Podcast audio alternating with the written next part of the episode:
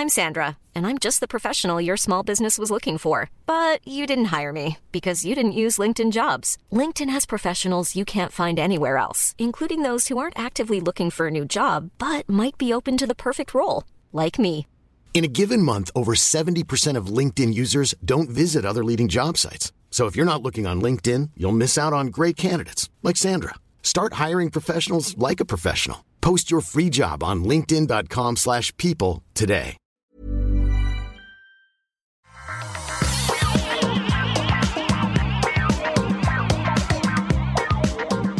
Bonjour à tous et bienvenue sur le Rendez-vous Tech, l'émission où on vous résume toute l'actu tech, internet et gadgets. Je suis Patrick Béja et aujourd'hui on va vous parler de Microsoft Build, une version euh, euh, travail à distance qui a été faite dans le bureau, dans les maisons des executives de Microsoft. On va aussi vous parler de la fin du podcast. Ça y est, c'est terminé, le podcast qui existe depuis 15 ans arrive à sa fin ou peut-être pas tout à fait, mais en tout cas, il y a des choses intéressantes qui se passent dans cet univers. On va aussi parler de questions un petit peu légales avec euh, le RGPD, euh, la Adopi qui a, été euh, jugée euh, par les hum, le le le, le- c'est qui est-ce qui a jugé? J'ai oublié c'est le au conseil, conseil constitutionnel? Euh, c'est conseil constitutionnel. ouais. c'est ça, oui. Voilà. Euh, le Conseil constitutionnel, enfin, il y a plein d'autres choses dont on va parler. Netflix, il vous désabonne de euh, votre abonnement automatiquement. Et pour m'aider à parler de tout ça, j'ai le grand plaisir de recevoir, bah, on va dire bonjour à Guillaume dans un instant, mais avant, euh, honneur à Gaël. Euh, Gaël qui nous rejoint comme tous les mois. Comment ça va, Gaël? Jean-Patrick, écoute, très très bien. Merci de m'accueillir encore. on entend, enfin, on discutait avant de lancer l'émission et tu nous disais que ton fils est de retour à l'école. Et donc, moi, je comprends forcément que oui, ça va très bien, euh, beaucoup mieux qu'avant. Je, je- je l'avoue, je voulais pas le dire publiquement, mais voilà, maintenant c'est Ah, fait. pardon, pardon, je t'ai outé. Non, non, t'inquiète. J'a- J'assume. Mon fils est à l'école et il est heureux. C'est surtout ça, en fait. C'est pour ça que Non, je suis heureuse. sûr. Parce qu'il est heureux. Écoute, moi, le fait que mon fils soit retourné à la crèche, euh, ça m'a rendu très heureux. Euh, pas pour moi, mais parce que lui, il était un petit peu, euh, il voulait revoir ses amis, tu vois. Euh, il voulait socialiser un petit peu, et, et c'est ça. C'est pour ça uniquement le fait qu'il, moi, je préférerais bien sûr l'avoir euh, 24 heures sur 24 à la maison tout le temps. Oula, parlons pas de malheur. Attendez, je vais, il faut que je jette du sel par derrière mon épaule. euh. Menteur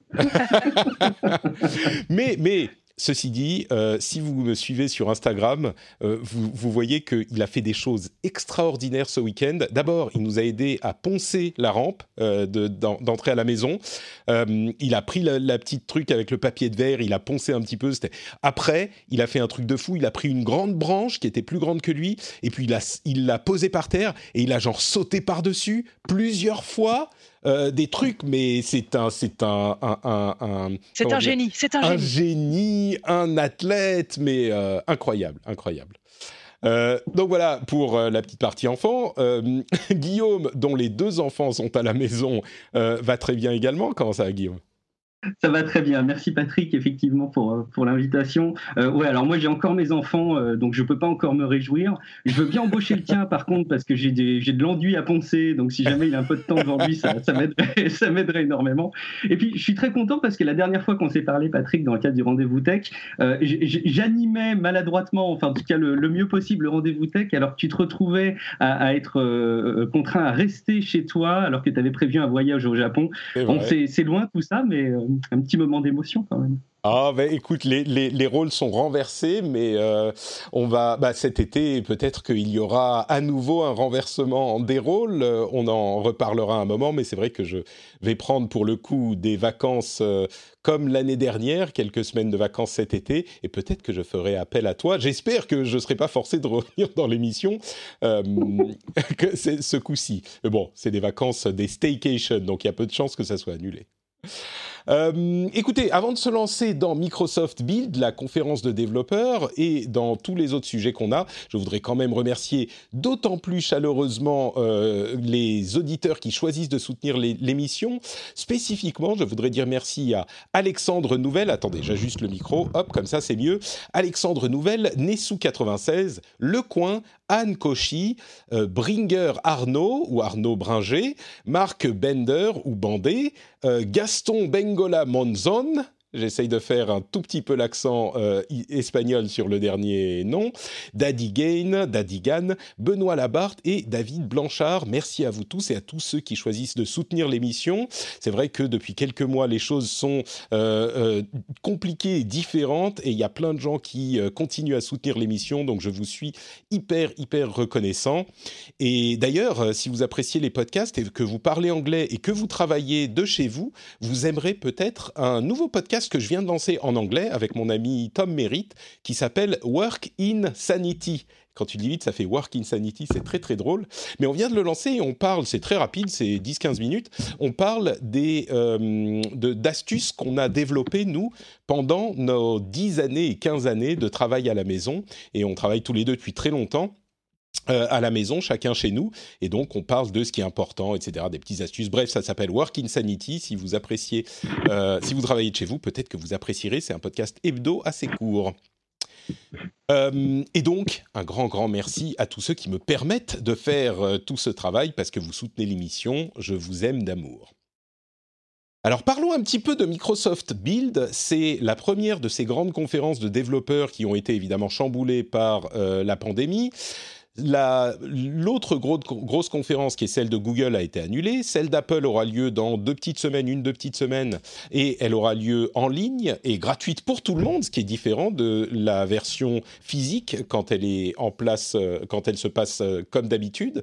Mais euh, cette conférence a été mise en place donc avec bah, les moyens du bord qui sont quand même considérables pour Microsoft.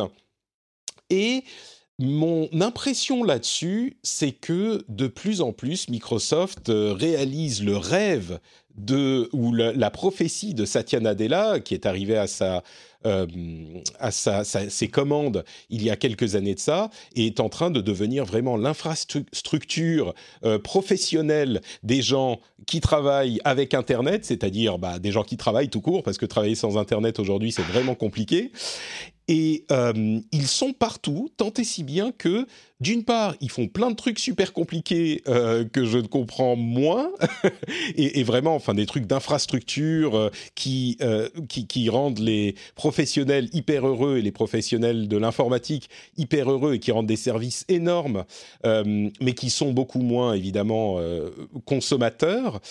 Et il y a une, ils sont vraiment euh, euh, dans tous les domaines. On est dans un, une configuration qui est tellement différente de celle qu'on avait à l'époque de Bill Gates ou même à l'époque de euh, Steve Ballmer il y a quelques années de ça, où on était concentré, concentré sur Windows et concentré, concentré sur Office dans, dans un deuxième temps. Là, on est beaucoup plus large que ça. Et euh, donc ils ont des serveurs, euh, des outils pour euh, toutes sortes de domaines différents, d'industries différentes, de la santé à l'industrie, la grosse industrie, etc., etc. Et ils ont également un autre grand changement, euh, on va dire, allez, deux sortes de d'annonces, consolidation de choses qu'on savait déjà que j'ai retenues. C'est d'une part les propos de Brad Smith qui a dit qu'ils étaient du mauvais côté de l'histoire à propos de l'open source, ce qui est en soi euh, pas très étonnant quand on connaît le succès et l'efficacité de l'open source, mais pour ceux qui ont connu Microsoft dans les années 90 et début 2000, euh, qui était un ennemi euh, farouche de l'open source, c'est un moment vraiment notable le fait de le dire de cette manière, même si ça fait des années qu'ils contribuent énormément. Ils sont, je crois, l'un des plus gros contributeurs aujourd'hui à euh, Linux. Ils ont euh, énormément de respect pour l'open source. Il y a même un, noyau Linux qui est intégré à Windows maintenant. Donc euh, c'est un retournement complet qui est, qui est comment dire, symbolique de cette nouvelle direction qu'a imputé, qu'a imputé Satya Nadella à la société.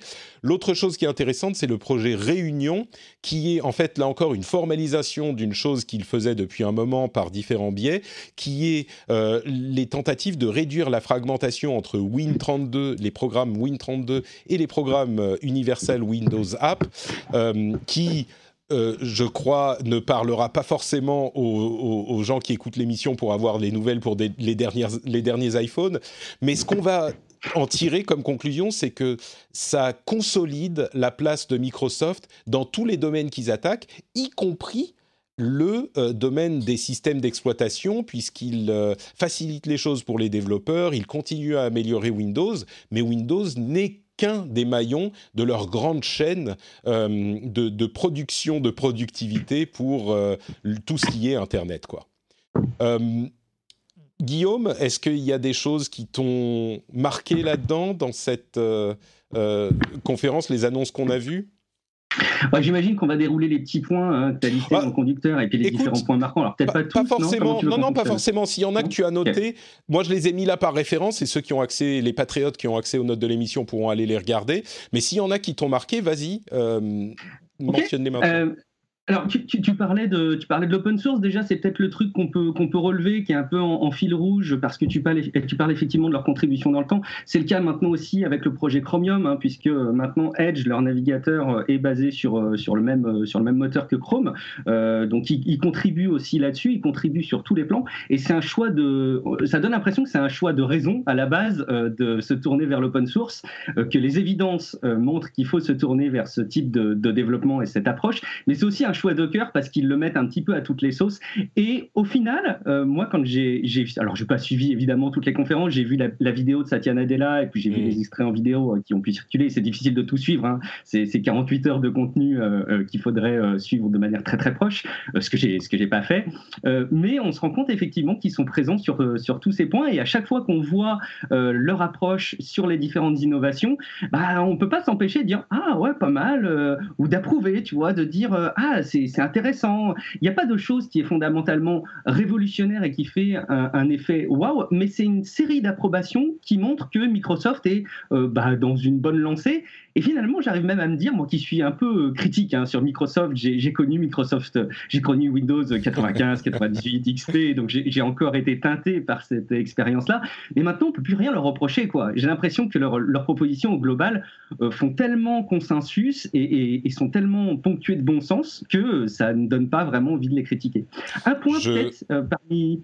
oui sur, sur ce point, je, je, je peux entendre déjà d'ici certains auditeurs qui empoignent leur clavier, notamment Mika, j'en suis sûr, il se reconnaîtra, euh, pour aller dans les commentaires, t'expliquer spécifiquement tout ce qu'on peut encore reprocher à Microsoft. Oui, mais euh, je comprends ce que tu veux dire. Il y a clairement un, changement, euh, un changement d'orientation dramatique de, du Microsoft d'avant. Vas-y, continue disons que les haters d'Apple qui, défendaient corps et âme ces, environnements-là, maintenant ont, je trouve, beaucoup d'arguments et euh, les systèmes sont euh, très matures maintenant. Donc, mm. du coup, la contrepartie, c'est qu'il n'y a pas forcément des innovations qui euh, nous ouvrent la bouche et nous laissent la langue pendue en se disant waouh, c'est vraiment une révolution. Il y a un point quand même, moi, que j'ai trouvé super intéressant, c'est leur approche sur le framework Fluid mm. qu'ils avaient déjà un petit peu teasé. Peut-être qu'on peut le, décrire en quelques bah, secondes. C'est alors, l'approche, c'est de ne plus euh, passer, en gros, hein, je schématise énormément, mais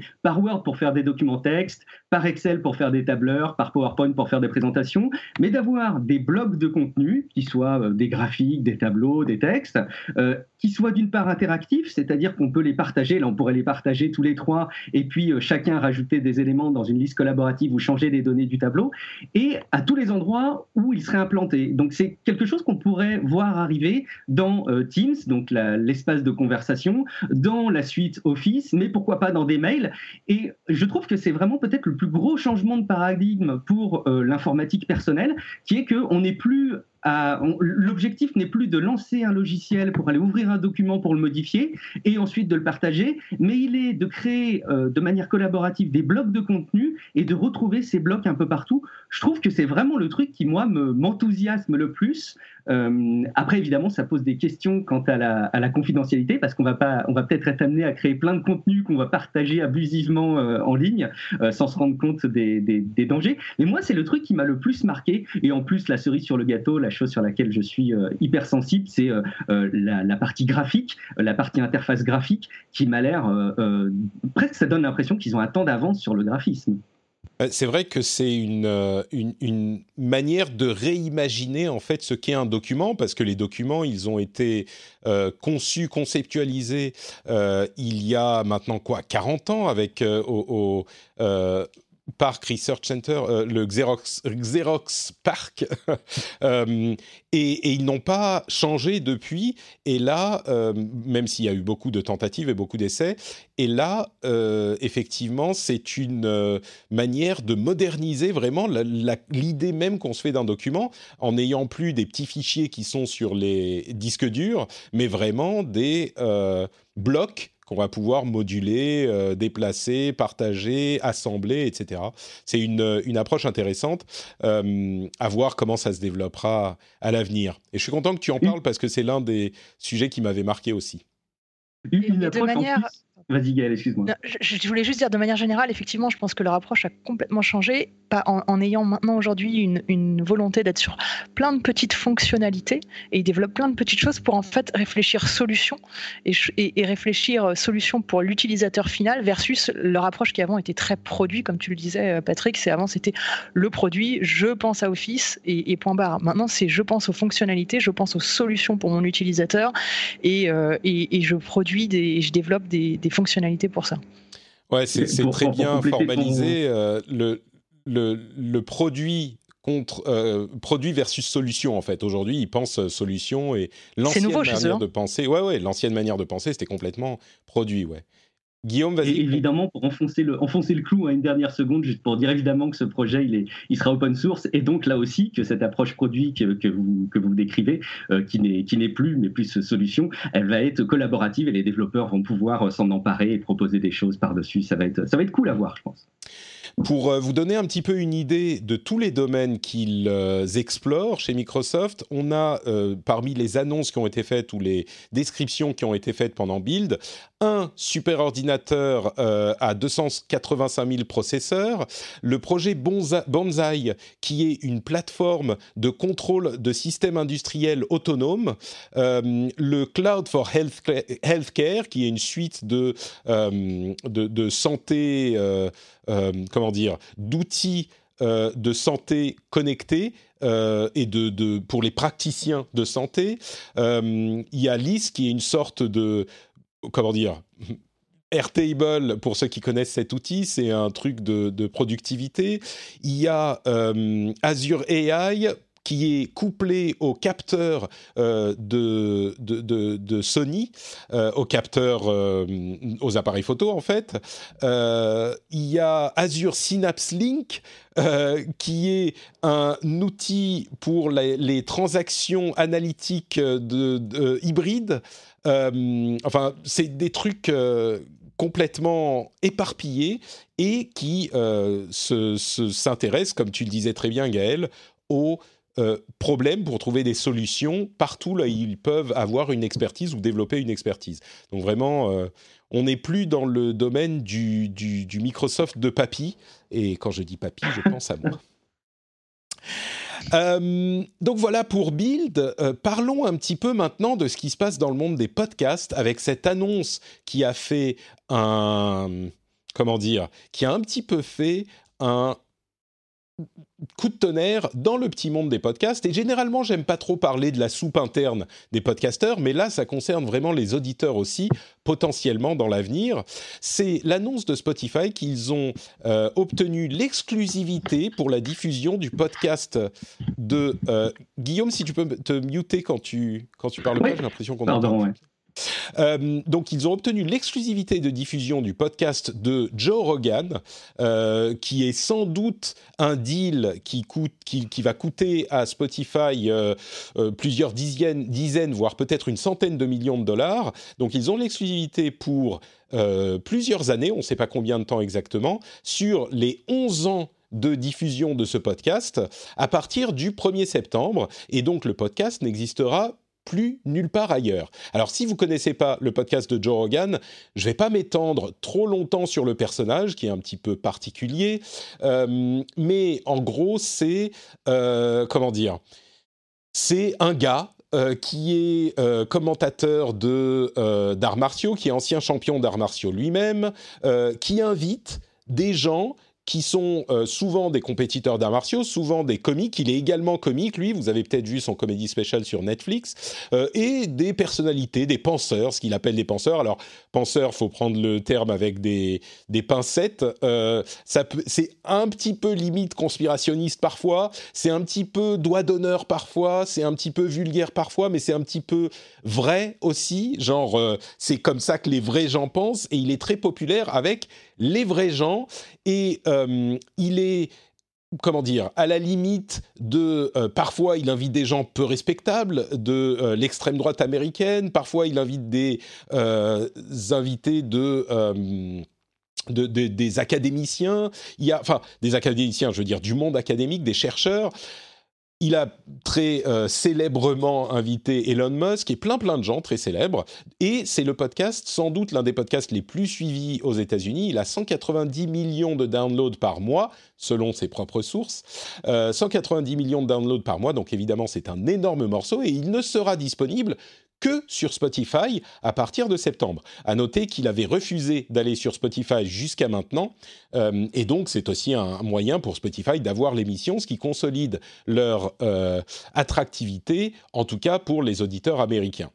Euh, à côté de ça, on a aussi Audible et euh, Amazon qui sont en discussion pour avoir des podcasts potentiellement exclusifs. Euh, Amazon Music qui intégrerait les podcasts bientôt. Audible qui pourrait avoir des podcasts exclusifs peut-être en vente euh, individuels, donc qui seraient plus des sortes d'émissions individuelles à acheter. Euh, Audible, c'est les audiobooks, hein, euh, pour ceux qui ne savent pas. Apple est en train de discuter pour avoir des podcasts originaux et potentiellement exclusifs également, potentiellement liés à leurs émissions donc peut-être des compagnons à des émissions qui sont diffusées sur Apple TV. Donc tout ça, ça fait euh, euh, beaucoup de mouvements dans le monde des podcasts parce que les grands les grands de ce monde euh, sont en train de s'intéresser très sérieusement aux podcasts et essayent, comme dans toutes les industries où le contenu est roi, essayent de, se, de, s'accaparer des droits exclusifs pour que ces émissions ne soient disponibles que sur leur plateforme. Et ça pourrait dessiner potentiellement une certaine forme, un certain paysage du podcast à l'avenir, si la chose se généralise, et elle a, il n'y a pas de raison de penser qu'elle ne se généraliserait pas. Euh, du coup, je vais donner à Gaël euh, la parole d'abord. Euh, est-ce que c'est quelque chose qui te paraît possible que ça se généralise? Est-ce que c'est quelque chose qui serait positif ou négatif? Qu'est-ce que tu, comment tu analyses ces grands mouvements dans le monde du podcast? Ah non, ça me paraît tout à fait, euh, enfin, ça me paraît tout à fait logique et, je trouve même, j'étais assez surprise jusqu'à présent de voir que ça, ça bougeait pas tant que ça et j'ai l'impression que d'un seul coup, ça, ça, ça boum, euh, tu sais pas trop pourquoi, euh, qu'il y a ces mouvements d'un seul coup, assez, assez massifs. je vais, mais je vais dire pourquoi, c'est que Spotify fait des, des des, comment dire, des acquisitions et des mouvements euh, très clairs pour étendre l'attractivité de son offre, parce que sur la musique, ils font pas énormément d'argent et ils sont à la merci des majors de la musique.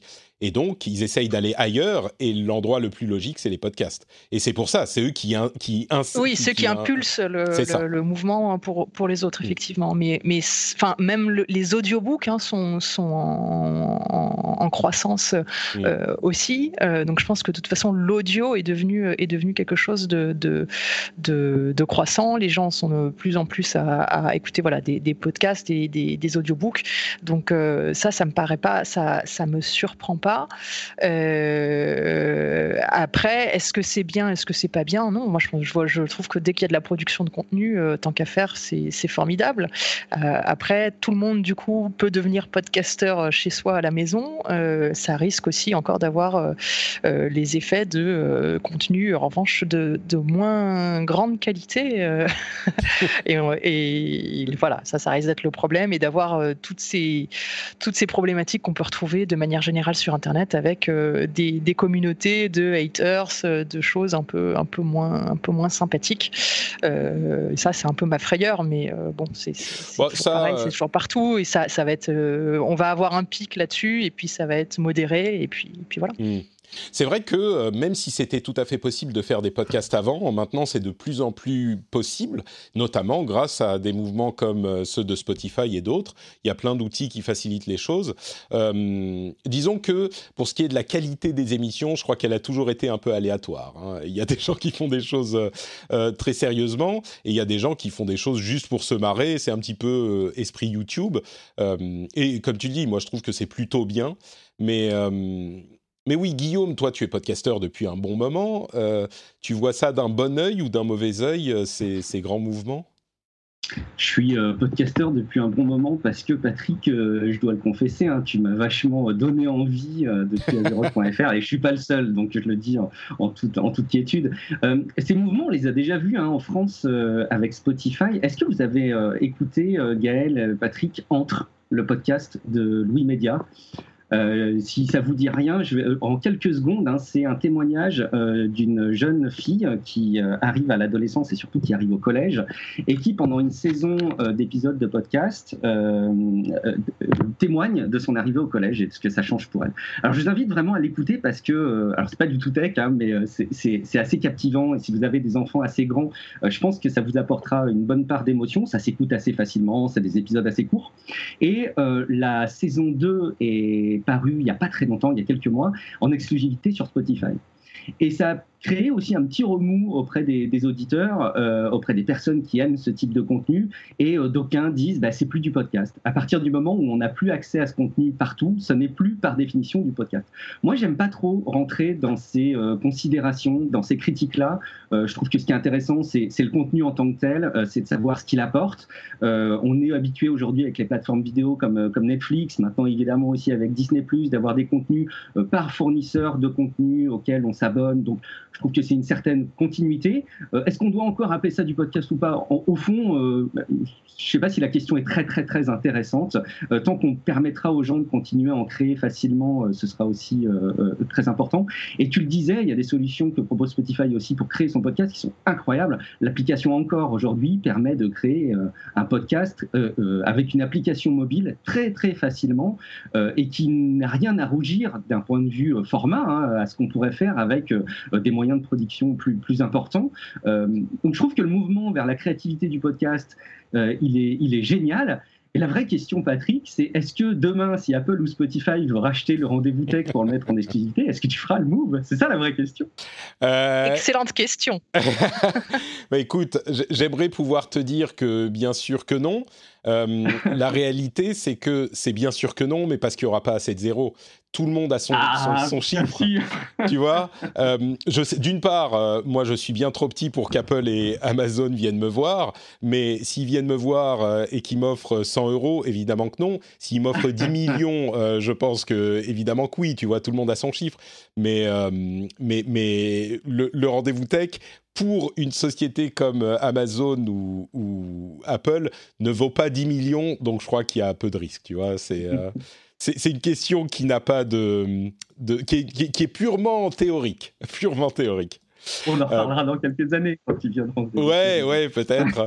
euh, oui, j'y crois pas trop, mais, mais surtout, moi, je suis très content, euh, comme je suis ici, et la question de est-ce que c'est encore des podcasts, elle, elle, préoccupe un petit peu les, les puristes et les anciens euh, comme mm. moi. J'aurais tendance à dire que est-ce qu'on définit le podcast comme simplement une, euh, une émission euh, audio qui est sur Internet? Et à ce moment tout ce qui est en audio sur Internet c'est un peu du podcast Est-ce qu'on le définit comme un moyen de diffusion libre, c'est-à-dire que n'importe qui peut créer une application qui va récupérer le flux RSS et donc peut écouter cette, cette, émission. Et à ce moment, effectivement, je crois que le podcast de Joe Rogan ne sera plus un podcast quand il sera exclusif à euh, Spotify. Bon, dans la pratique, ça occupe euh, les professionnels de la profession et, ça ne préoccupe que, je pense. Euh, c'est pas une question qui est inintéressante, mais qui ne préoccupe que nous, je crois. Euh, Ceci dit, moi je pense qu'il va y avoir à terme euh, effectivement un écosystème un petit peu euh, double qui va se développer, c'est-à-dire les podcasts on va dire euh, libres d'une part qui seront qui respecteront cette tradition du podcast d'être disponible dans n'importe quelle app de podcast. Et puis les contenus exclusifs qui seront, qui seront exclusifs à euh, telle ou telle plateforme euh, et qui ne seront pas disponibles ailleurs. Moi, je crois que ces contenus exclusifs seront ceux de grosses personnalités, soit du, du, du de l'entertainment en général, soit du podcast, et que ça ne concernera pas les podcasts de taille plus moyenne, comme les miens ou d'autres comparables, et que nous, pour survivre, on a besoin d'être présent partout parce que personne va nous payer pour de l'exclusivité, tout simplement. Donc, euh, donc je crois qu'il y a les deux qui vont se développer. L'un ne va pas bouffer l'autre, en fait. L'un ne va pas faire disparaître l'autre. Ça, j'y crois très très peu. Et les racines du podcast sont très très forte, euh, très très ancrée, et la liberté de la chose fait que fait, fait énormément partie de son attrait aussi. Et euh, contrairement à la, enfin, ça fonctionne pas de la même manière que la vidéo. Je l'ai toujours dit, il y aura pas une seule euh, plateforme pour les podcasts. On n'aura pas le YouTube du podcast. Euh, peut-être que Spotify sera l'un des plus gros acteurs, c'est très possible, mais je pense qu'il sera toujours possible euh, d'avoir une application qui va euh, avoir toutes les émissions libres, entre guillemets. Il y en aura peut-être un petit peu moins si Spotify prend de la place, mais il y aura toujours des gens pour réclamer ce type de contenu.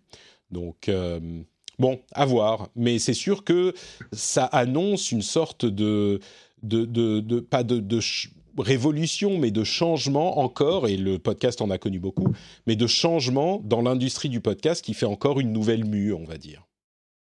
Si, si ça marque autant, peut-être aussi pour, pour, conclure le sujet, hein, et pas y passer trois heures, mais pour, pour euh, conclure ce sujet, je pense qu'il y a l'aspect montant euh, qui, marque les gens et, il y a aussi des consommateurs euh, aguerris de podcasts qui aiment ce rapport à l'intime. Euh, bah, dans, dans, le rendez-vous tech, quand on a une introduction où tu nous témoignes les avancées de ton fils, il y a un rapport à l'intime qu'une bonne partie des gens qui écoutent un podcast apprécient particulièrement. Je pense qu'il y a aussi cette crainte en voyant ces mouvements de rachat de perdre cette authenticité avec certains podcasts. c'est peut-être aussi ça qui fait, qui fait réagir les gens, peut-être. C'est possible, oui. C'est sûr qu'avec la professionnalisation, euh, c'est un truc qui, qui peut faire peur. Euh, des podcasts très produits, euh, dont on, qui existent déjà. Hein. D'ailleurs, tu parlais de, de, Louis Média. il y en a d'autres. Il y a Binge, il y a Nouvelles Écoutes. Enfin, il y en a plein.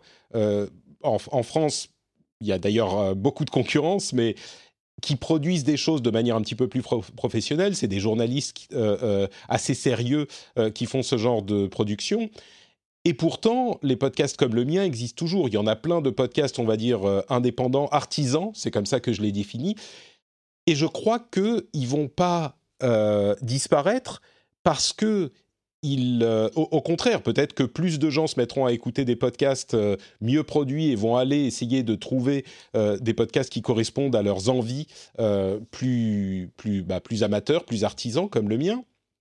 Mais je crois qu'ils vont pas disparaître parce que les gens qui ont fait du podcast jusqu'à maintenant, c'est des gens qui sont amoureux du podcast.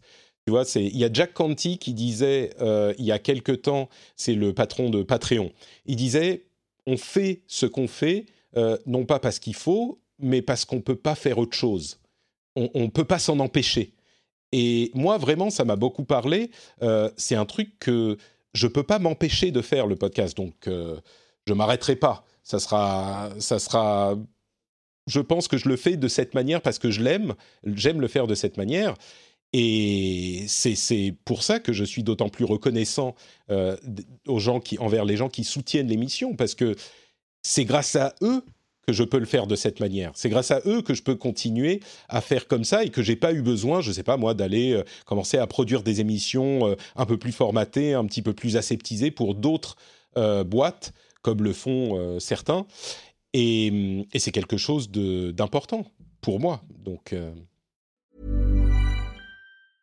Mother's Day is around the corner. Find the perfect gift for the mom in your life with a stunning piece of jewelry from Blue Nile. From timeless pearls to dazzling gemstones, Blue Nile has something she'll adore. Need it fast? Most items can ship overnight. Plus, enjoy guaranteed free shipping and returns. Don't miss our special Mother's Day deals. Save big on the season's most beautiful trends. For a limited time, get up to 50% off by going to Blue Nile.com.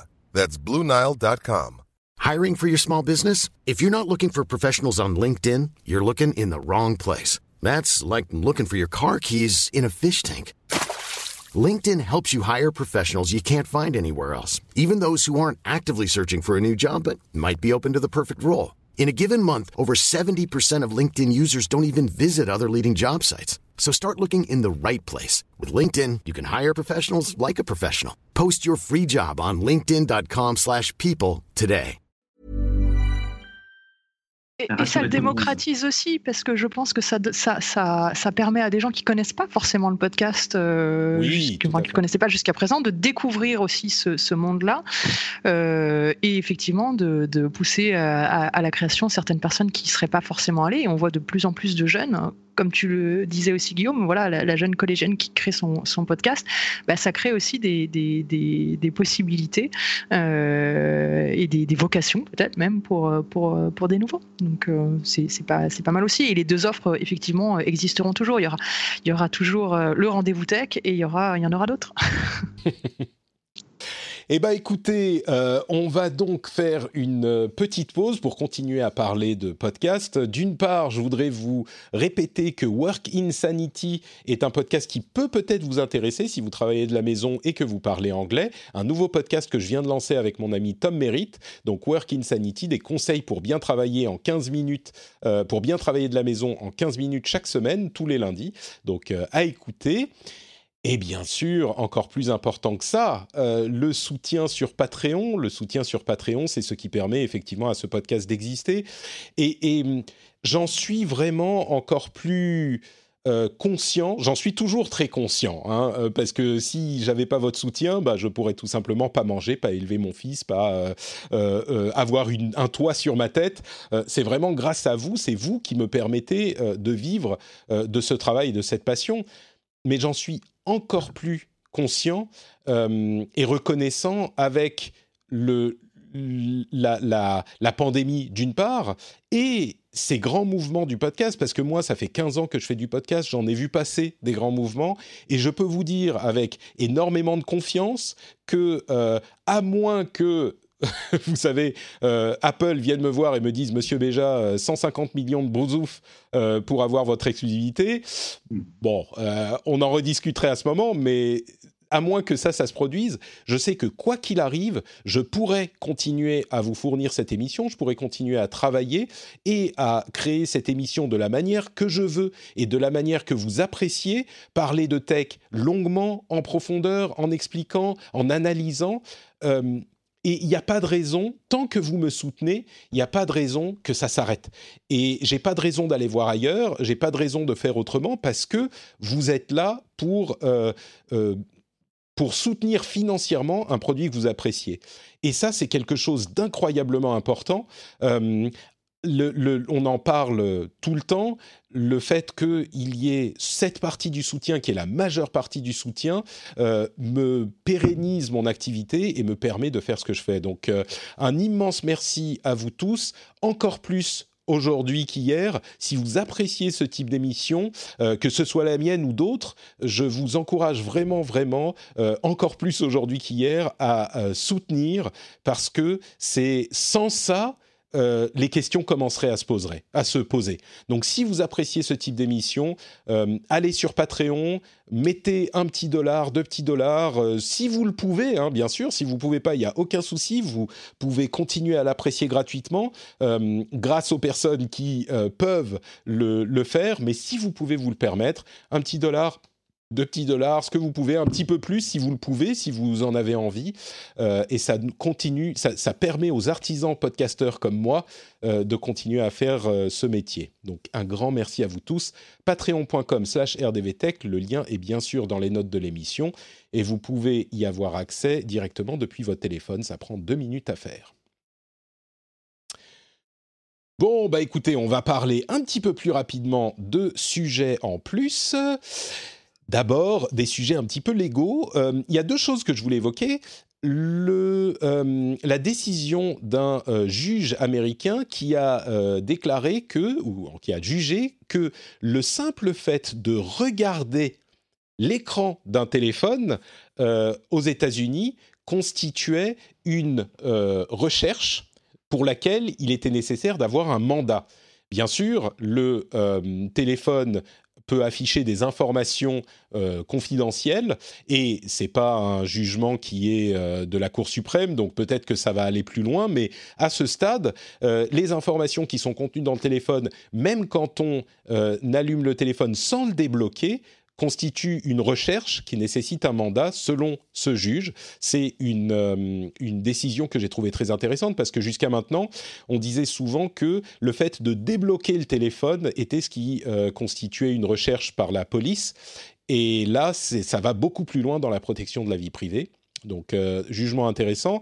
Un autre jugement très intéressant, c'est un, un, jugement en Hollande qui, qui a décidé que une grand-mère qui avait posté des photos de ses petits-enfants devait les supprimer suite à la demande des parents des enfants en question, donc des enfants de la grand-mère, euh, parce que l'action constituait une euh, contrevenait à, au RGPD. Euh, généralement, le RGPD s'applique aux euh, aux, données professionnelles et pas aux données euh, personnelles. Mais là, étant donné que les, enfin, aux données euh, gérées par des, des, des, sociétés et pas par des personnes, mais là, étant donné qu'elles étaient rendues publiques sur un réseau social, le, le juge a décidé que le RGPD pouvait s'appliquer parce qu'elle était disponible pour un grand nombre de personnes. Et donc, la grand-mère a, dû, a été contrainte de supprimer les photos les relations entre les parents et la grand-mère n'étaient visiblement pas au beau fixe, ce qui a mené l'affaire devant les juges, mais c'est une question qui peut se poser aussi, euh, et je crois que je suis sûr que parmi les auditeurs, il y a beaucoup de gens qui ont dû avoir des discussions avec leurs grands-parents euh, ou avec leurs parents en disant euh, les photos des petits-enfants, moi j'ai décidé que on, va être, on va limiter les choses de telle ou telle manière, faire respecter ça à, la famille, ça peut être compliqué. Donc bon. Et je rappelle juste que la loi euh, impose que pour un enfant au-dessus de 13 ans, euh, un parent ne peut pas poster sur les réseaux sociaux les photos de son enfant euh, sans avoir son consentement. À partir de 13 ans, il faut que l'enfant donne son consentement. Intéressant. Je, crois que dans ce cas-là, ils étaient plus jeunes. oui, moi, il me reste quelques années encore. Je, peux poster à loisir. Et, je suis, je limite quand même vachement. Hein. J'ai un petit peu je me suis un petit peu relâché là-dessus euh, aujourd'hui, mais je sélectionne beaucoup et je limite beaucoup. Mais... Euh, donc voilà, Guillaume, toi tu poses des photos de tes enfants? Euh, non, oui, sur un compte Instagram privé, euh, ce que ah. beaucoup de personnes vont dire c'est pas bien, puis d'autres diront c'est mieux.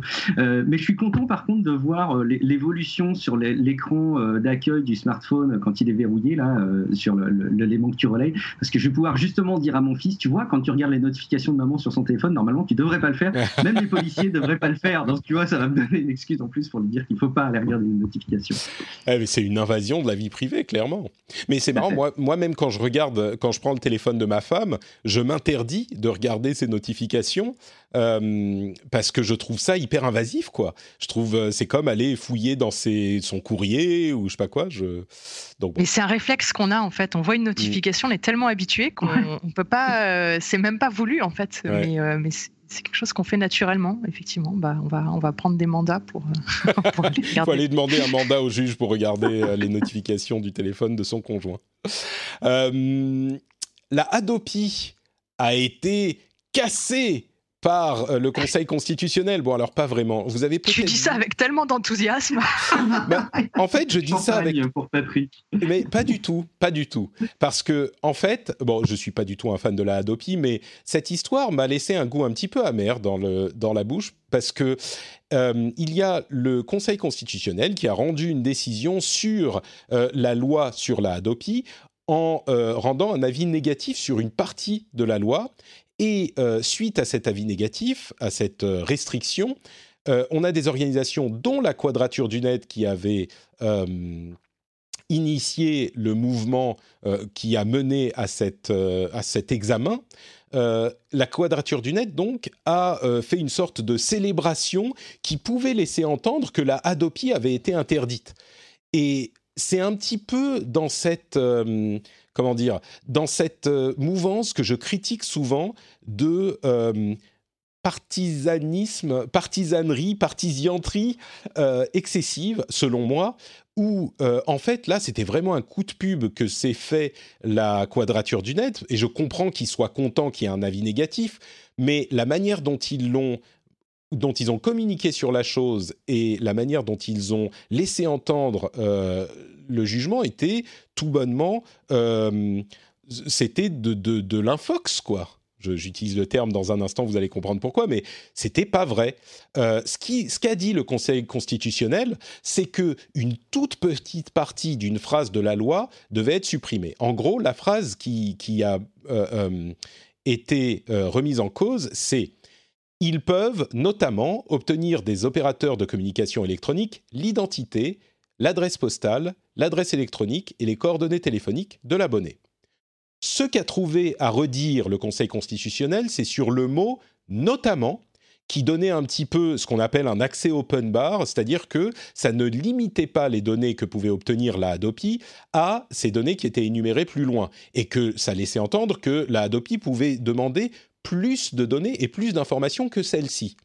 Et donc, ils ont supprimé, ils ont demandé la suppression de ce terme notamment, enfin, ils ont leur recommandation est que ce terme n'est pas acceptable, donc le gouvernement va très certainement, s'il le souhaite, pouvoir simplement le supprimer de la loi, le terme notamment, et la structure de la Hadopi reste entièrement valide, entièrement inchangée, fonctionne exactement comme elle a changé jusqu'à maintenant, et euh, d'ailleurs, la Adopi elle-même l'a dit, ils n'ont jamais euh, fait usage de cette euh, porte ouverte, on va dire, et ils, ils se sont toujours jusqu'à maintenant limités à la demande des informations qu'on a citées juste maintenant, c'est-à-dire adresse électronique, adresse postale, etc.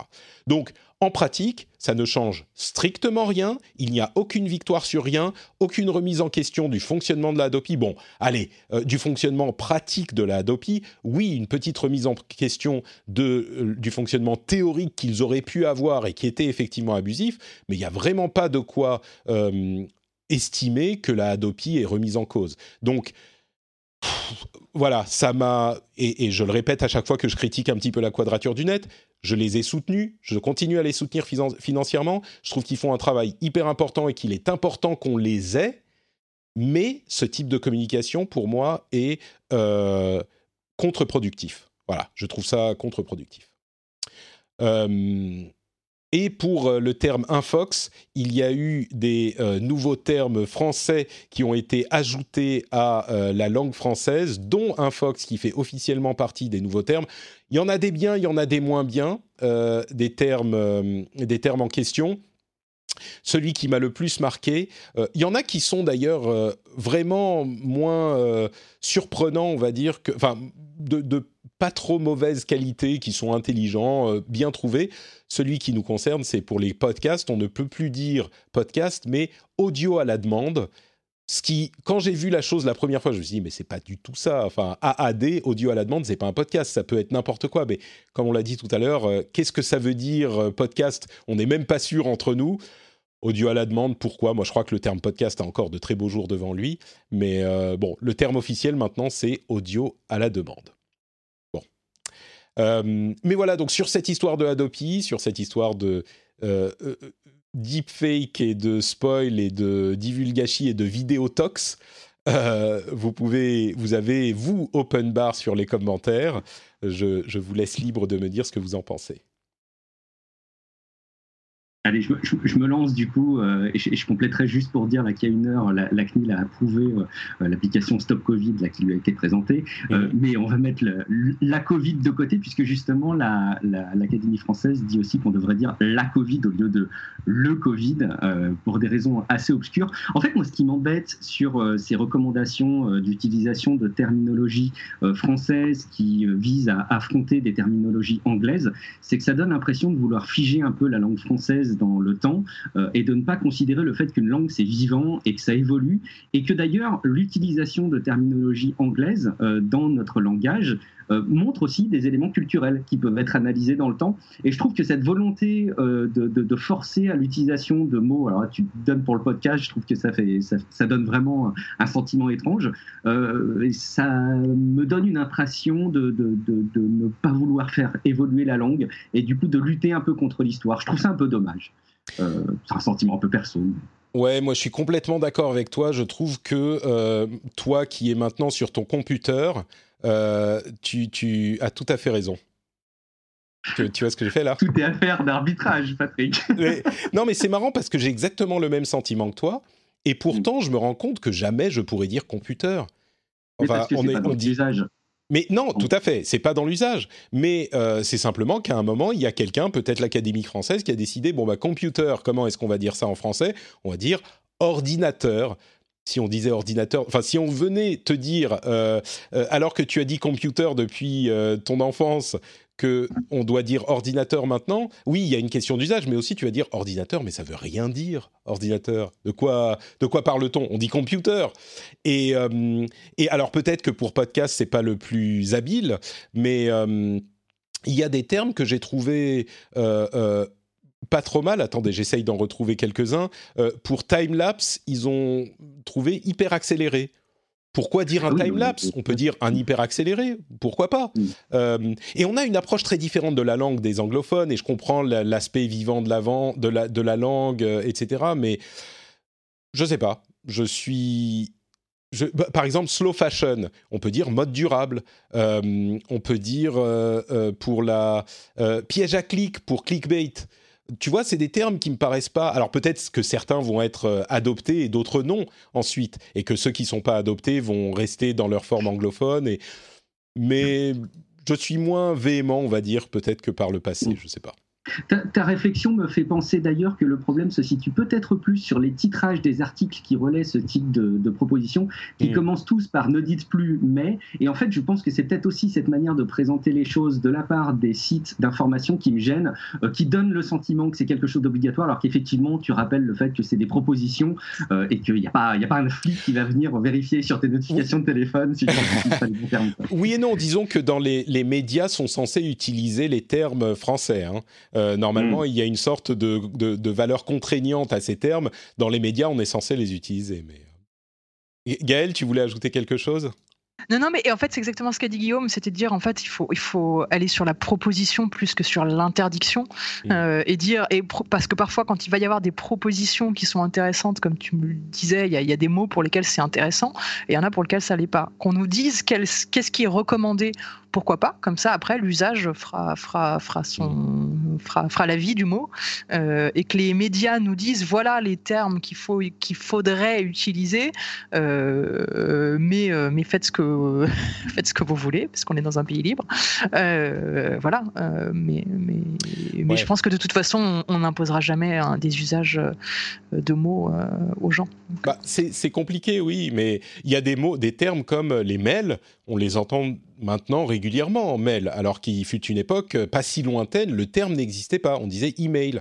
Euh, c'est parce qu'il y en a de plus en plus, mais si tu, on en a déjà, enfin des mots qui sont tellement, enfin tu parles d'un sandwich, tu parles d'un t-shirt, tu parles d'un, il y a, on a plein de mots qui sont qui sont anglais et on se mm. pose même plus la question de savoir si c'était des mots anglais avant ou pas peut-être qu'il faudrait que certains des mots soient acceptés et intégrés dans la langue si on veut faire les choses de manière très normée, comme c'est le cas en France avec l'Académie française.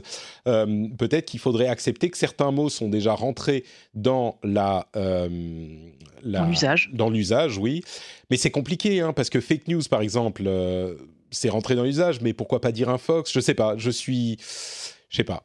Euh, il y a des choses pour lesquelles ça fonctionne et des choses pour lesquelles ça fonctionne pas. Mais d'une part, il faut le temps de s'habituer à ces nouveaux mots francisés, et d'autre part, euh, c'est difficile à évaluer lesquels vont prendre et lesquels vont pas prendre. Donc, je sais pas, peut-être les proposer et puis revoir dans cinq ans s'ils ont pris ou pas. Bon. Dans tous les cas, la langue, c'est celle qu'on parle et pas celle qui est, qui est formalisée. Donc, effectivement, ça, ça, ça a son importance aussi. Bref. Euh, Netflix va désabonner les gens qui n'ont pas utilisé leur euh, abonnement pendant un an. C'est intéressant comme mouvement parce que euh, ça veut dire qu'ils vont, qu'ils vont sciemment se couper de euh, revenus potentiels, peut-être qu'ils se disent que d'une part, bah, c'est un bon service à rendre aux gens euh, et que ça poussera les gens du coup à s'abonner parce que les gens savent qu'ils vont pas avoir l'abonnement euh, qui va courir pendant des années et des années. En lisant ça, au début, je me suis dit, bah, mais pourquoi? Et en, et, en, y réfléchissant, comme ça, hein, je me suis dit exactement comme ça, mais pourquoi? Avec cette voix. Et puis en y réfléchissant, je me suis dit, mais il faut que tout le monde euh, mette ça en place, en fait, partout ça encourage Alors eux, eux, pour l'instant, c'est que de la com parce qu'ils savent qu'avec le confinement, tout le monde a forcément réutilisé son abonnement. donc, de toute façon, il y aura personne qui sera désinscrit avant un an. oui, mais sur l'avenir, ça, ça risque de tenir. Mais sur l'avenir, tu as tout à fait raison. Il faudrait que ce soit le cas. Netflix, euh, Netflix, le New York Times a annoncé qu'ils allaient supprimer toute l'utilisation de euh, systèmes de publicité et de traçage de tierces parties, donc euh, les réseaux sociaux, euh, les, réseaux de publicité, etc. Ils vont uniquement utiliser leurs données internes. Alors ça reste quand même du ciblage publicitaire, bien sûr, mais ils ont 6 millions d'abonnés au New York Times, plus, je ne sais plus combien des, enfin, bon, des dizaines de millions de visiteurs. Euh, et donc, c'est une manière de continuer à cibler, bien sûr, mais en protégeant un peu plus la vie privée. Euh, c'est un truc qui est souhaitable, mais qui n'est pas faisable pour des médias qui n'ont pas ce type d'ampleur. Mais c'est notable, c'est important de le mentionner. Et 6 millions d'abonnés au New York Times, ça montre à quel point euh, le, le, pivot qu'ils ont fait quand le ils ont essayé de faire moins de publicité, enfin de vivre moins uniquement de la publicité. Euh, bah, c'était un bon pivot et comme et comme c'est possible, c'est complètement possible euh, pour certains en tout cas qui sont d'ampleur suffisante. Euh, Twitter est en train de tester une fonctionnalité, ben, pas de tester, ils ont lancé une fonctionnalité qui permet de limiter euh, qui peut répondre, soit les gens qui vous suivent, soit euh, tout le monde, soit personne. alors évidemment, ça limite, ça a des effets pervers comme le fait d'éviter que les gens ne puissent répondre à un tweet qui a des informations erronées, par exemple. Mais bon, je suis sûr qu'il y a aussi des moments où ce type de fonctionnalité peut être utile et peut réduire la toxicité donc euh, un petit peu plus, un petit peu moins. Et enfin, Moi, je suis très, très, très, très fan de cette fonctionnalité. Ah ça, va me faire, ça va me faire revenir sur Twitter un peu. J'y étais plus beaucoup. J'en ai assez de ce côté toxique et je me dis que ça, c'est le genre de choses, tu vois, qui me donne envie de potentiellement euh, refaire un tour. Du coup, ah, J'abonde totalement dans ton sens, Gaël. Je trouve que quand on a un espace de communication euh, libre à chacun de désactiver les commentaires si on le veut sur, sur un blog pour pas être mmh. victime des retours, effectivement, j'abonde totalement dans ton sens. Ouais. Moi, je suis assez, assez, euh, euh, je trouve que c'est assez positif aussi. évidemment, comme je le disais, il y a des, aspects positifs et des aspects négatifs, mais quand on pense à Twitter aujourd'hui, on pense à toxicité et il faut qu'ils fassent des choses pour combattre cette toxicité. Donc là, j'ai pas l'impression que ça soit un truc qui soit tellement négatif qu'on puisse pas euh, le considérer comme euh, acceptable, quoi. Mark Zuckerberg a aussi annoncé les Facebook Shops, qui sont un moyen très simple pour un commerce de lancer une boutique sur Facebook. C'est marrant, je, vois moi euh, énormément de commerces qui utilisent des, articles, pas des articles, des, mises à jour Facebook pour euh, lancer des euh, ventes. Je pense, enfin des commerces dans mon ma région, il y a beaucoup de d'agriculteurs et de petits artisans qui gèrent les choses de cette manière. Alors peut-être qu'ils sont pas assez gros pour lancer des, vraies boutiques mais ça facilite vachement l'établissement d'une boutique en ligne, ce qui est euh, évidemment un point positif, je trouve. Euh, bon, ensuite, c'est sur Facebook, hein, mais c'est là que sont les gens, donc forcément. Euh, vous êtes prêts pour quelques rumeurs Apple? Ah oui, oui, oui, oui. Ah, il y a Guillaume qui saute de joie. Allez. Alors, euh, il y a eu un gros leak euh, en majuscule des Apple Glass que j'ai pas mis en premier parce que j'ai trouvé que c'était un petit peu euh, facile. Et c'est un type qui s'appelle John Prosser, qui est un peu genre. je parlais des doigts d'honneur avec Joe Rogan il est un petit peu dans la même dans la même mouvance et j'adore pas ce genre de choses. Et en plus, toutes les infos qu'il a données, c'était des choses. Peut-être qu'il a effectivement vu le truc. Il dit qu'il a vu l'appareil et que il est en train d'essayer d'obtenir les garanties légales pour euh, en poster des vidéos. Ok, peut-être qu'il l'a vraiment eu entre les mains, mais les infos qu'il donne sont pas non plus euh, complètement indevinables. Mais bref, euh, design de lunettes classique, prix autour de 500 euros, disponibilité 2021, peut-être 2022 et euh, affichage dans l'épaisseur des verres, euh, qui seront des verres qui auront... C'est 500 euros plus le prix des verres si vous avez des verres à prescription. à correction. Et donc, l'affichage se ferait dans le verre lui-même, avec une connexion au téléphone et pas de haut-parleur, mais donc les, des AirPods, par exemple, pour avoir le retour audio. Donc voilà, c'est un petit peu ce qu'on imaginait depuis euh, un bon moment. Euh, il y a un nouveau jailbreak de l'iPhone. Ça avait pas, c'était pas arrivé depuis un moment, mais donc euh, tous les derniers iPhones sont jailbreakables. Donc si vous voulez jailbreaker votre iPhone, vous pouvez. Apple serait en train de revoir leur stratégie sur Apple TV, euh, enfin Apple TV Plus, en se disant que euh, avoir 5 euh, ou 10 émissions exclusives ne suffit pas et ils vont essayer d'obtenir les droits d'émissions plus classiques, d'émissions de ce qu'on appelle de back catalogue, donc d'archives de sitcoms, de séries, etc., qui n'ont pas été produites par eux pour étoffer un petit peu leur offre. Et enfin, Min Chi Kuo euh, pense que euh, l'iPhone 12 n'aurait pas euh, d'écouteurs dans la boîte et donc ça serait un moyen de vendre plus d'AirPods, ce qu'on peut tout à fait imaginer peut-être même une réduction de prix de l'AirPods pour les acheteurs d'iPhone 12. Euh, mais moi, ça me paraît pas du tout être euh, quelque chose qu'Apple, enfin, ça me paraît complètement être quelque chose qu'Apple pourrait faire.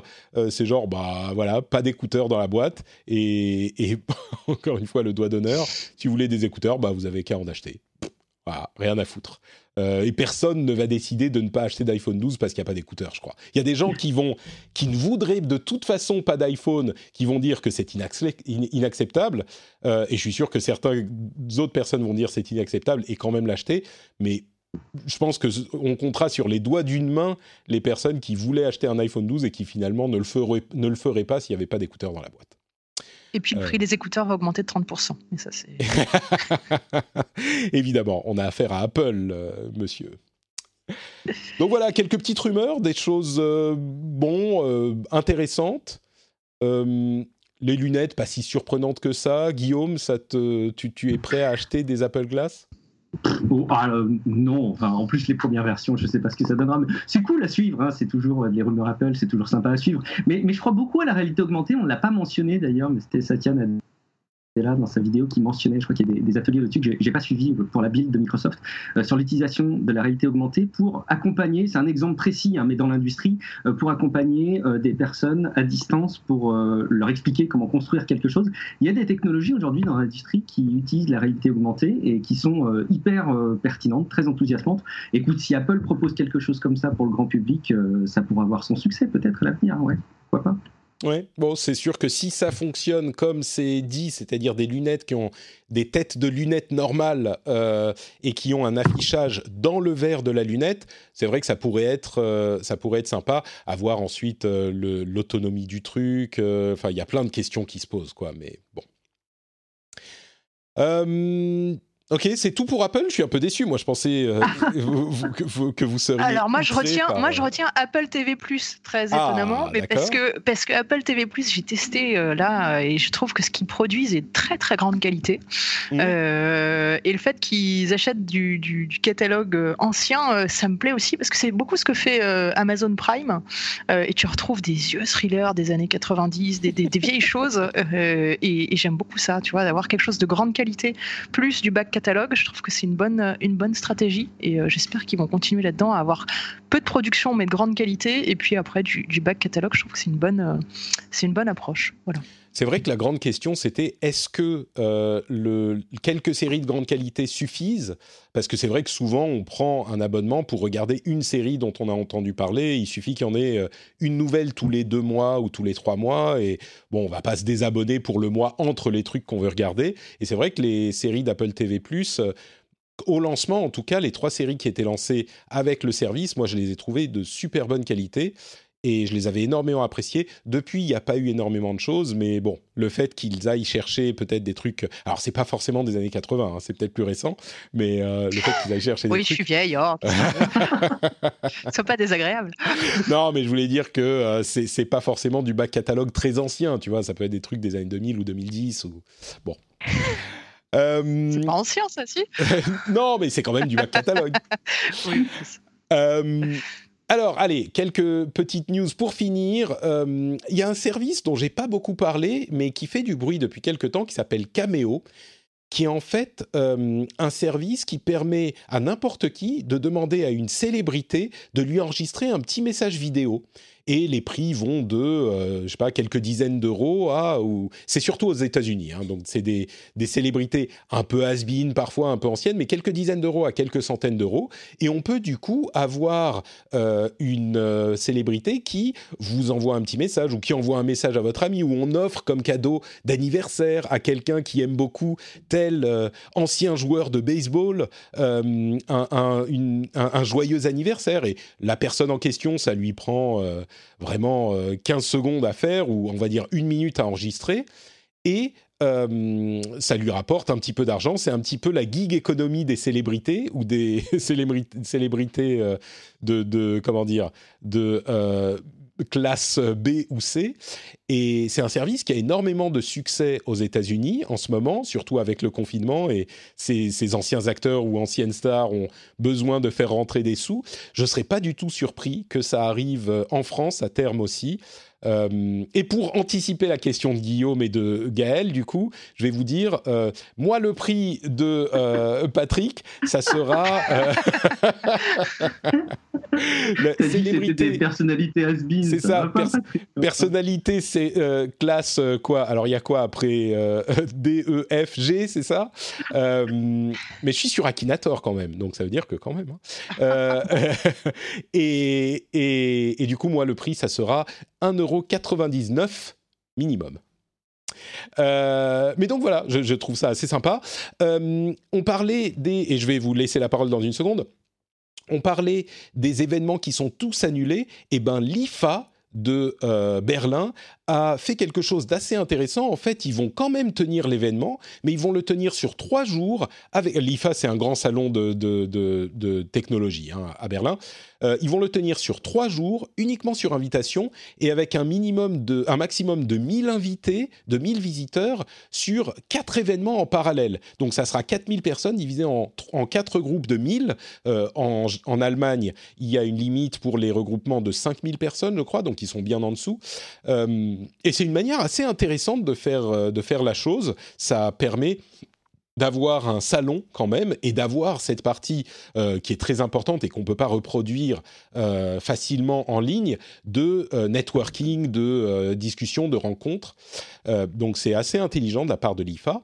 Euh, Facebook a visiblement eu une euh, augmentation d'inscription des jeunes, vous savez, ceux qui n'aiment pas Facebook, des millennials, des Gen Z, euh, parce qu'il y a beaucoup de groupes qui aident les gens pour trouver du travail, etc., etc. Et donc, dans, cette, dans ces conditions, pendant la pandémie, bah, il y a plein de jeunes qui sont allés sur Facebook. Et hum, ce qui est intéressant aussi à constater, l'enseignement à distance qui a été implémenté pendant la pandémie, bien sûr, il a beaucoup de désavantages, beaucoup d'inconvénients, mais hum, certains sont en train de constater qu'il a aussi des avantages, le fait que les enfants sont pas distraits euh, pendant les séances d'apprentissage, il y a moins de, pression sociale, et ça facilite l'apprentissage pour euh, certains étudiants. Donc euh, c'est intéressant à noter aussi. Puis enfin, dernière chose, pour le point sur les apps de traçage, l'API euh, Apple Google est implémentée et disponible. Euh, l'application Stop Covid continue à être développée en France, elle continue ses étapes. Et on constate partout ailleurs dans le monde que les applications visiblement ne servent pas à grand-chose ou sont difficiles à faire adopter. En Australie, par exemple, il y a désormais quasiment plus personne qui la télécharge. et, donc, si on se réfère à ce dont je parlais dans l'épisode bis de la semaine dernière, FED, vous vous souvenez, c'était faisabilité, efficacité, danger. Et eh ben, on, voit bien que là, la faisabilité a l'air d'être très très faible sur les applications existantes. Donc bon, ça pose des questions sur la euh, désirabilité de ces applications. Mais bon, donc plein de choses donc euh, pour conclure. Cameo, euh, l'IFA, Facebook pris d'assaut par les jeunes, etc., etc. je donne la parole d'abord à Guillaume et puis à Gaël et puis on va se dire au revoir. Euh, juste un mot pour dire Cameo, là, que je découvre en fait avec euh, ton, explication. Je trouve ça génial parce que ça doit illustrer euh, toutes les célébrités qui ont eu des messages privés en permanence sur leur compte Instagram, etc. En disant Fais mon annonce répondeur, s'il te plaît, dis-moi ceci. Ils en pouvaient plus et il y a quelqu'un qui a eu l'idée géniale de commercialiser ça. C'est extrêmement malin. Non, non, belle découverte. N'est-ce pas? Je trouve aussi, moi, je, je, je suis. hyper impatient de voir arriver ça en France pour voir quel entre guillemets célébrités vont euh, signer avec ce truc. On peut quand même avoir un message de Chuck Norris pour 2000, pour pardon, pour 229 euros, pour 230 euros. Eh, cher. Bah, c'est un peu cher, mais imagine, imagine Gaël, t'as un ami qui est euh, qui a connu, qui est fan de, Chuck Norris. Euh, tu payes, bon, c'est un gros cadeau d'anniversaire peut-être, mais tu, as, tu as un message de Chuck Norris que tu peux lui envoyer qui lui dit, bon, je sais pas, un truc que dirait Chuck Norris. C'est trop fort. même en intro du rendez-vous tech, Chuck Norris qui dit euh, Je suis Chuck Norris et j'approuve ce podcast. Imagine le succès. ok, on va te l'offrir. Euh. Non, non, non abonnez-vous à Patreon, à Patreon plutôt. Je préfère Patreon, c'est beaucoup mieux. Bon, euh, donc voilà, Gaël, autre chose qui t'a marqué? Non, je vais juste, je suis désolée, je vais juste nuancer le point sur euh, l'école à distance, parce que euh, nous, on en a fait beaucoup des ateliers en ligne euh, gratuits pour les, les, jeunes collégiens, et on voit quand même que c'est majoritairement très compliqué parce qu'il y en a beaucoup qui sont mal équipés, qui ont deux, trois frères et sœurs, le chien, la mère, le père, ils n'ont pas tous un ordinateur, il faut rendre l'ordinateur pendant un atelier euh, parce que papa ou maman en a besoin. Ça a été beaucoup plus compliqué de manière générale que, que facile, euh, même s'il y en a qui ont eu de très bonnes conditions. S'il y avait des bonnes conditions pour tout le monde, ça serait formidable, mais malheureusement, en termes d'équipement, en termes de connexion, c'est pas le cas. Euh, donc voilà, je, nuance juste, même si effectivement il y a des aspects positifs et ça fait découvrir beaucoup de ressources en ligne à, à beaucoup de, de parents, de jeunes, d'enseignants même. Donc ça a eu des aspects positifs de ce côté-là. Eh ben merci pour cette précision importante, effectivement, même si elle est un peu déprimante.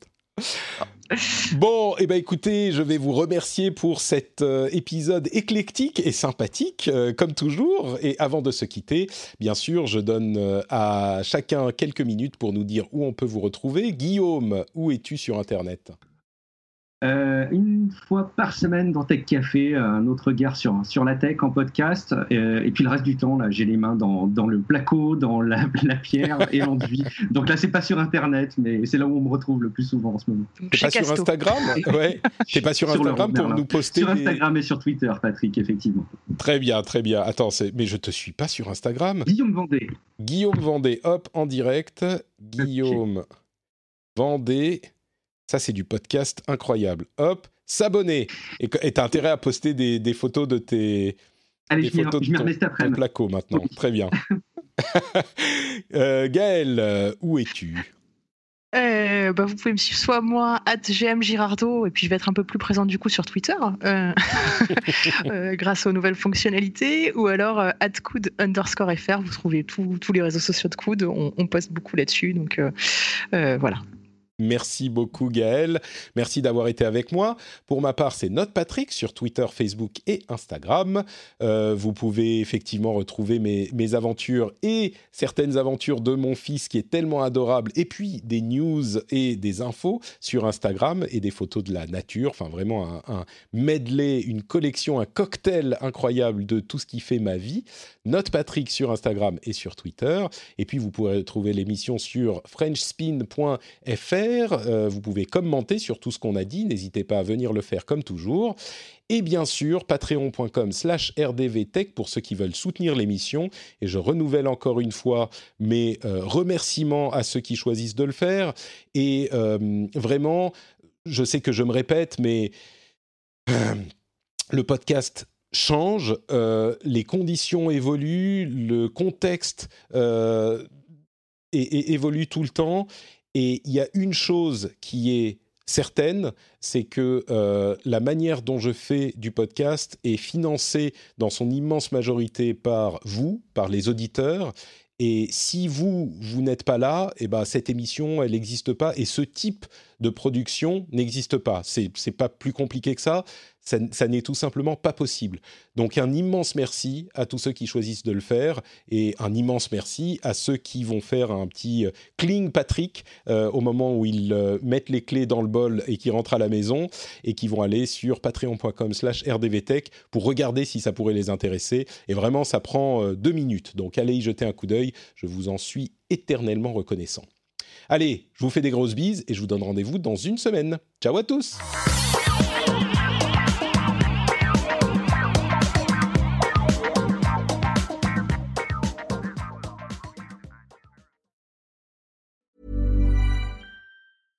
Want flexibility? Take yoga. Want flexibility with your health insurance? Check out United Healthcare Insurance Plans. Underwritten by Golden Rule Insurance Company, they offer flexible, budget friendly medical, dental, and vision coverage that may be right for you. More at uh1.com. Hey, it's Paige DeSorbo from Giggly Squad. High quality fashion without the price tag? Say hello to Quince. I'm snagging high end essentials like cozy cashmere sweaters, sleek leather jackets, fine jewelry, and so much more. With Quince being 50 to 80% less than similar brands. And they partner with factories that prioritize safe, ethical, and responsible manufacturing. I love that. Luxury quality within reach. Go to quince.com slash style to get free shipping and 365 day returns on your next order. Quince.com slash style.